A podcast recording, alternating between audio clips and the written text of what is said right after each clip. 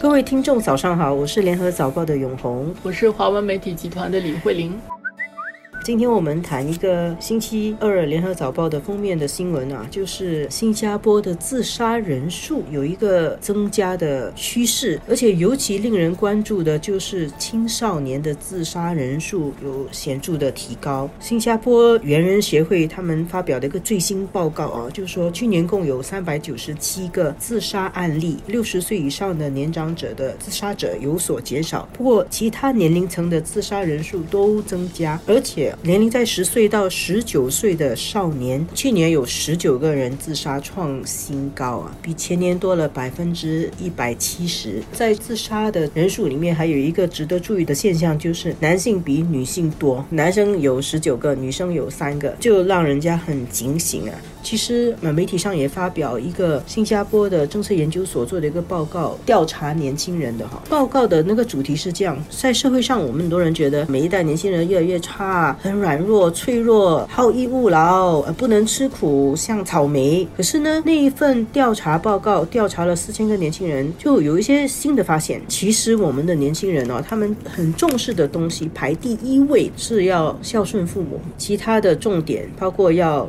有毅力。他们重视社会的法治，重视自己的安全，要享受生活，要诚实、有礼貌、体恤他人，做人要优雅等等。那这个报告显示说，其实当我们在说我们的年轻人很脆弱，不知道感恩图报的时候啊，真正的调查显示，其实年轻人要的东西跟当年要的，现在的也没有差太多。其实也要一些我们认为好的品质，他们也重视我们认为好的品质，比如说孝顺、有毅力等等。所以，我们对于年轻人对于人生的期望要有更多的理解，有时候要努力修正我们对年轻人的刻板印象。他们的一些期望没有办法达到，其实我们应该要想办法去帮助他们。不过，这个报告也说明一点，就是有一点年轻人跟老一代的人不一样的，就是他们更加重视过好日子。他们更加重视过美好的生活。其实，我想在现在新加坡已经高度发达了，那么年轻人要生活越来越好，他的这个期望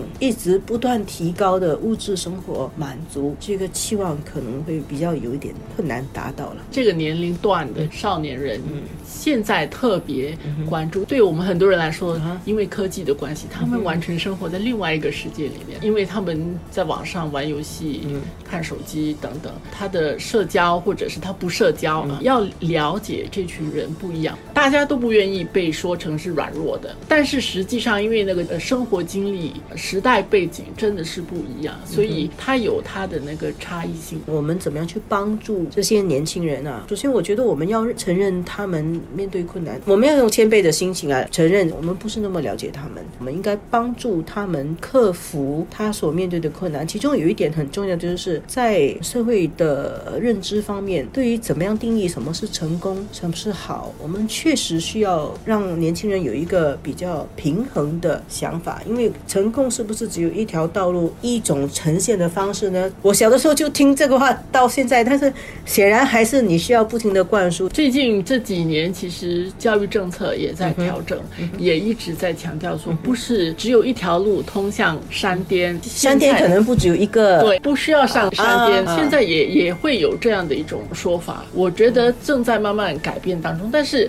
父母因为就是在这样的一种环境底下成长，他们会有这样固定的这种想法，也很可能是。所以家庭方面也要塑造一个这样的环境。其实这些报告也显示说，家庭如果给青少年更多的关爱，那么呢，父母在忙于工作的时候，也能够投入心思在那个孩子身上，给他们一个比较开阔的世界观，给予他们感情的慰藉。就在那个年轻人可能要想不开、铤而走险的那一刻，可以带来很大的不同了。当然，我们看到这个报告，因为男生的这种情况要比女生来的多。一个可能是男生特别这个年龄段，他们的这个社会化可能不比女女生来的强。很多女生她会有闺蜜啊，她的女同学，她有什么事情有人可以倾诉等等。男生，我的记忆中他们会一块打球，一块进行一些活动。倾诉心事。对，其实从男生到成年男人都不倾诉心事，他们要向女性学习。所以这个方面可能会 会让他们显得比较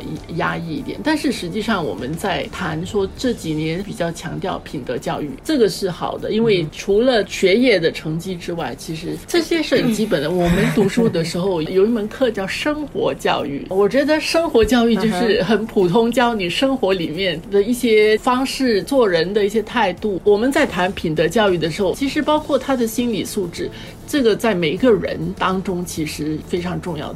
我们的课里面不会有一一系列的课是专门在教你怎么做这个心理建设，但是心理建设要用一辈子。在面对什么样的情况底下，这个人的反应会是怎么样的？他的判断会是怎么样的？取决你的事业，其实也包括你个人人生幸福，不是你考多少个，也是你的心理素质。社会上应该要继续努力创造这种氛围了，在家庭里面也是。我有一个心理学家的朋友，他告诉我说，其实最好的教育，言教不如身教。家长如果要给孩子注入一个啊正确的价值观，有一个品德教育，最好的方法就是家长做好自己。家长自己可以有一个比较开阔的世界观，家长对人处事，然后。工作的时候怎么样尽责？